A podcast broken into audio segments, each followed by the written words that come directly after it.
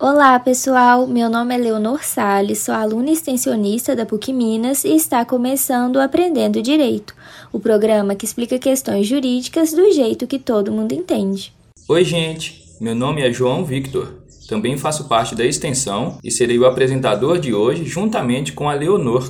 No Aprendendo Direito de hoje, a gente vai falar de um assunto que tem a ver com direito penal e que uma hora ou outra acaba sendo útil para todos nós. Exatamente, Leonor. Hoje vamos falar sobre o Acordo de Não Persecução Penal, que é conhecido simplesmente como ANPP. Por isso, aumente o som e se ajeite na cadeira, que o programa está imperdível.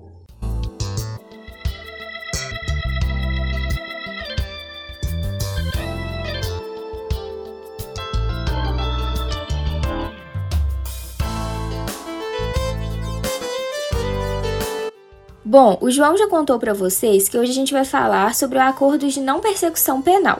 Mas antes de nos aprofundarmos no assunto, a gente precisa entender quem é o Ministério Público e qual é a sua função dentro do direito penal. O direito penal, falando de uma forma bem genérica e resumida, é o ramo do direito responsável por definir quais condutas são criminosas, qual o procedimento que será adotado caso essa conduta seja praticada e qual punição será imposta.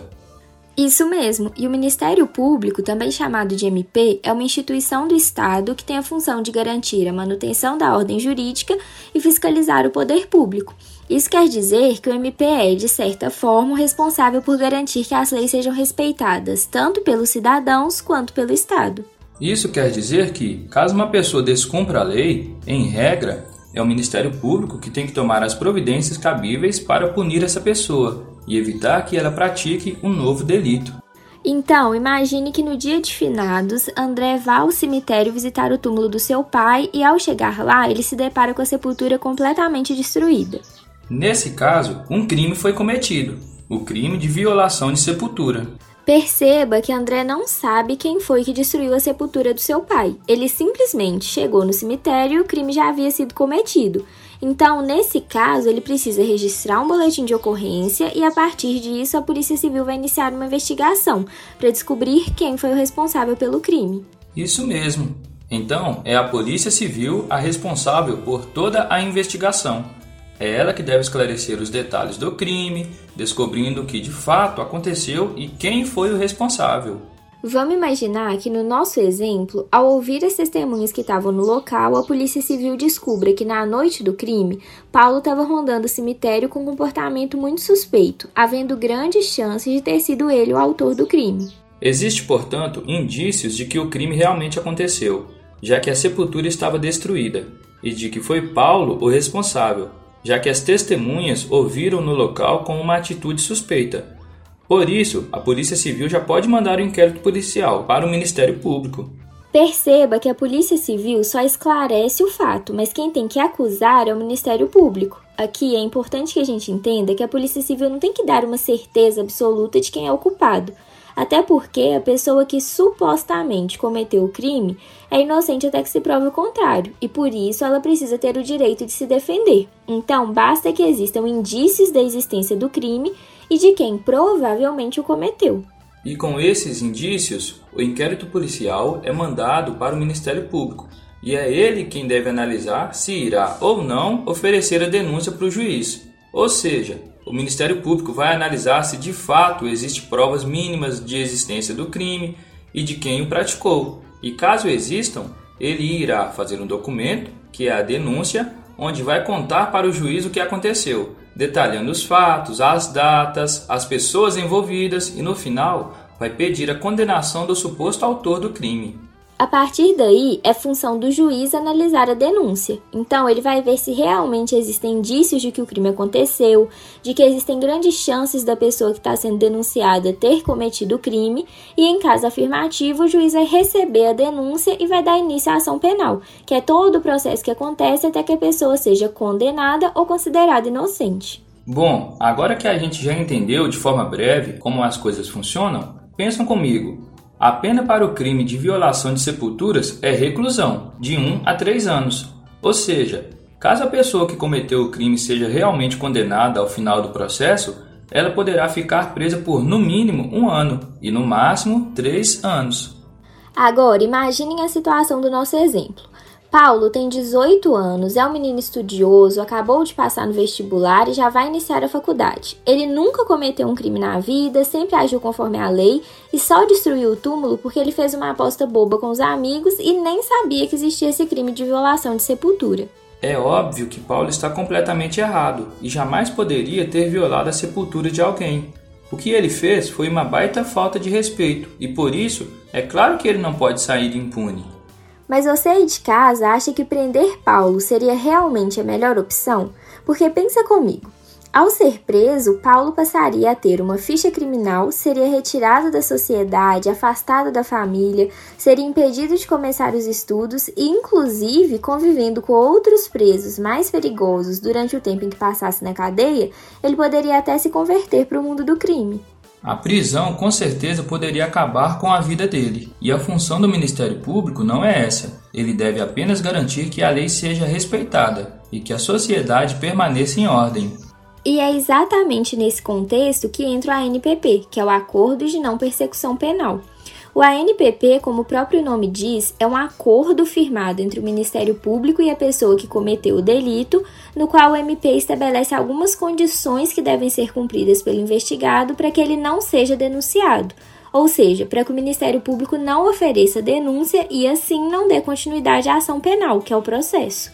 Então, com o acordo de não persecução penal, é como se o investigado tivesse a oportunidade de pagar pelo que fez, de ser punido mas de modo mais brando, sem que acabasse com a sua vida por causa do delito que cometeu. É como se o MP falasse: Olha, você cometeu um delito, precisa pagar por isso, mas vamos te dar uma segunda chance. Caso você cumpra algumas condições, nós não iremos te acusar. Eu acabei ficando com uma dúvida, Leonor. O acordo de não persecução penal pode ser oferecido para qualquer pessoa, independente do crime que ela tenha cometido? De forma alguma, João, existem vários requisitos que devem ser cumpridos para que o NPP possa ser oferecido. O primeiro deles é que o acordo deve se mostrar necessário e suficiente para reprovação e prevenção do crime no caso concreto. Isso quer dizer que o Ministério Público tem que entender que só com a NPP a pessoa que cometeu o delito vai aprender a lição e não vai mais praticar nenhum crime. Outro requisito é que a pena máxima prevista para o crime cometido tem que ser inferior a quatro anos ou seja, de quatro anos para cima não cabe mais esse acordo. No caso do delito de violação de sepulturas, por exemplo, o MP pode oferecer a Paulo o acordo de não persecução penal, porque a pena máxima prevista é de três anos, ou seja, uma pena inferior a quatro anos. Outro requisito é que o crime não tenha sido cometido com violência ou grave ameaça contra a pessoa. E além disso, é preciso que o investigado assuma que realmente cometeu o delito. A confissão é essencial para que o MP possa oferecer o acordo. Além disso, o MP deve ter todos os elementos necessários para oferecer a denúncia. Ou seja, se o Ministério Público não tiver como provar que o crime realmente aconteceu e que a pessoa que está sendo acusada é realmente a responsável por cometê-lo, ele não poderá acusá-la e, portanto, não tem que se falar em acordo nenhum. Isso é muito fácil de entender, porque imagine, se o MP não tem nenhuma prova contra o investigado e se de qualquer forma ele não tem os elementos necessários para oferecer a denúncia, não existe nenhum motivo para o investigado aceitar um acordo. Se ele não pode ser acusado, o acordo não tem nenhuma vantagem para ele, afinal, ele só cumpriria as condições para não ser denunciado. E, além desses requisitos que a gente já falou, pena inferior a 4 anos, existência de elementos para o oferecimento da denúncia, ter o investigado confessado a prática do delito e este não ter sido cometido com violência ou grave ameaça, ainda existem algumas condições extras que impedem que o ANPP seja oferecido. O que o João quer dizer é que existem situações em que o Ministério Público não pode oferecer o acordo de não persecução penal, ainda que todos os requisitos sejam cumpridos. Uma delas é quando o delito é praticado em um contexto de violência doméstica ou familiar. Então, se um ex-namorado ameaça a ex-namorada, ele não pode ser beneficiado com o acordo. O acordo de não persecução penal também não pode ser oferecido se o investigado for reincidente. Isso quer dizer que o ANPP está disponível apenas para o réu primário. Se a pessoa já tiver sido condenada anteriormente pela prática de outro delito, aí ela não vai ter opção de fechar esse acordo. Se o investigado praticar delitos de forma habitual ou profissional, ele também não pode ser beneficiado com o acordo. Isso quer dizer que ele pode nunca ter sido condenado, mas se o Ministério Público tiver notícia de que ele está sempre envolvido em condutas criminosas, vivendo uma vida de crimes, ele não poderá oferecer o acordo. Mas afinal, qual que é o papel do juiz nessa história? É ele que estabelece as condições que o investigado vai ter que cumprir no ANPP? Não é não, Leonor. As condições do ANPP são estabelecidas em lei. Existe uma lista de possíveis condições e o MP escolhe entre elas, podendo inclusive escolher mais de uma. A primeira condição é exigir que o investigado repare o dano que ele causou ou restitua à vítima do prejuízo, a menos que isso seja impossível. No caso de uma pessoa que quebra o celular da outra, por exemplo, ela pratica o crime de dano. Para que o acordo seja oferecido a ela, o MP pode exigir que ela dê à vítima outro celular, que pague o conserto ou até mesmo dê à vítima o valor correspondente ao aparelho danificado. Também existem outras condições, como o pagamento de multa e a prestação de serviços à comunidade. No caso de Paulo, por exemplo, o Ministério Público pode propor a ele que pague uma multa no valor de um salário mínimo e preste serviços à comunidade pelo período de seis meses, cinco horas por semana, em troca do não oferecimento da denúncia. Existem outras condições que podem ser estabelecidas, mas essas que a gente falou são as principais. Como a gente falou inicialmente, o acordo de não persecução penal é feito entre o MP e o investigado. Mas, para garantir que todos os direitos do investigado sejam respeitados e que ele não será prejudicado, a lei exige que seja feita uma audiência para o oferecimento do acordo, e durante a audiência, o investigado deve estar obrigatoriamente acompanhado de um advogado. Além disso, é preciso que o juiz aprove o acordo, e para isso ele precisa verificar se todos os requisitos legais foram respeitados e se o MP não estabeleceu condições abusivas. Também existe a possibilidade de o investigado não ter interesse no acordo. Como a gente já explicou, para que o ANPP seja oferecido pelo Ministério Público, é preciso que o investigado tenha confessado que realmente cometeu o delito. Então, caso ele seja inocente e queira provar a sua inocência durante o processo, ele pode escolher não aceitar o acordo e seguir com a ação penal. Mas caso ele aceite o ANPP e não cumpra com as condições que foram estabelecidas, o Ministério Público pode cancelar o acordo e dar prosseguimento à ação penal. Ou seja, o MP acaba com o acordo e oferece a denúncia. Por outro lado, caso o investigado aceite o acordo e cumpra direitinho com todas as condições estabelecidas, o juiz extinguirá a sua punibilidade. Isso quer dizer que ele não poderá mais ser punido pela prática daquele delito e que isso não vai constar na sua certidão de antecedentes criminais.